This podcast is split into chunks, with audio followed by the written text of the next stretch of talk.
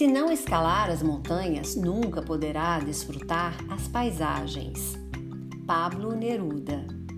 O nosso assunto de hoje é sobre como sair da zona de conforto.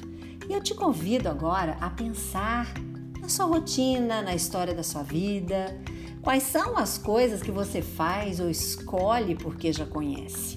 E essa é a realidade de muitas pessoas. Procurar ir pelo caminho mais conhecido menos cheio de incertezas ou surpresas. O nosso cérebro nos impulsiona a ser assim. Nos sentimos bem dentro de padrões de comportamento com hábitos e rotinas que já conhecemos. E estar imerso nesse modelo é a zona de conforto instalada em nós. Podemos então definir a zona de conforto como um comportamento caracterizado pela ausência do novo. É agir dentro da zona de conforto quando não conseguimos nos arriscar, como por exemplo, falar em público, ou quando a gente adia uma viagem dos sonhos porque não conhece o idioma. É claro que essa tendência a fazer o que é conhecido é muito mais fácil e tentador, porque exige de nós muito menos energia, muito menos disciplina, envolvimento. É muito mais fácil criar ciclos e hábitos que funcionam.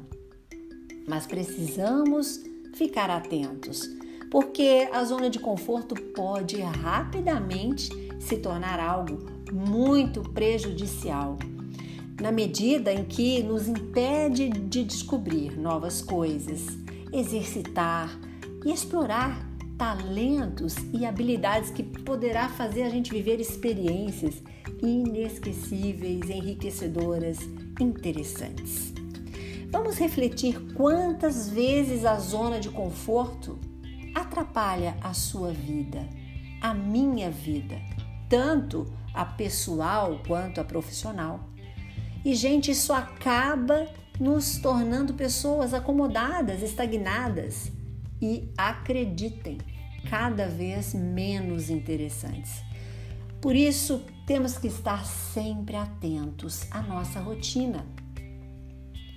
Com disposição, força de vontade para mudar quando for preciso, porque as pessoas vão olhar para a gente e vai dizer assim: eu já sei como vai ser é previsível. Então isso deixa aquela mesmice que é a rotina. Então vamos fazer essa zona de conforto passar bem longe da gente.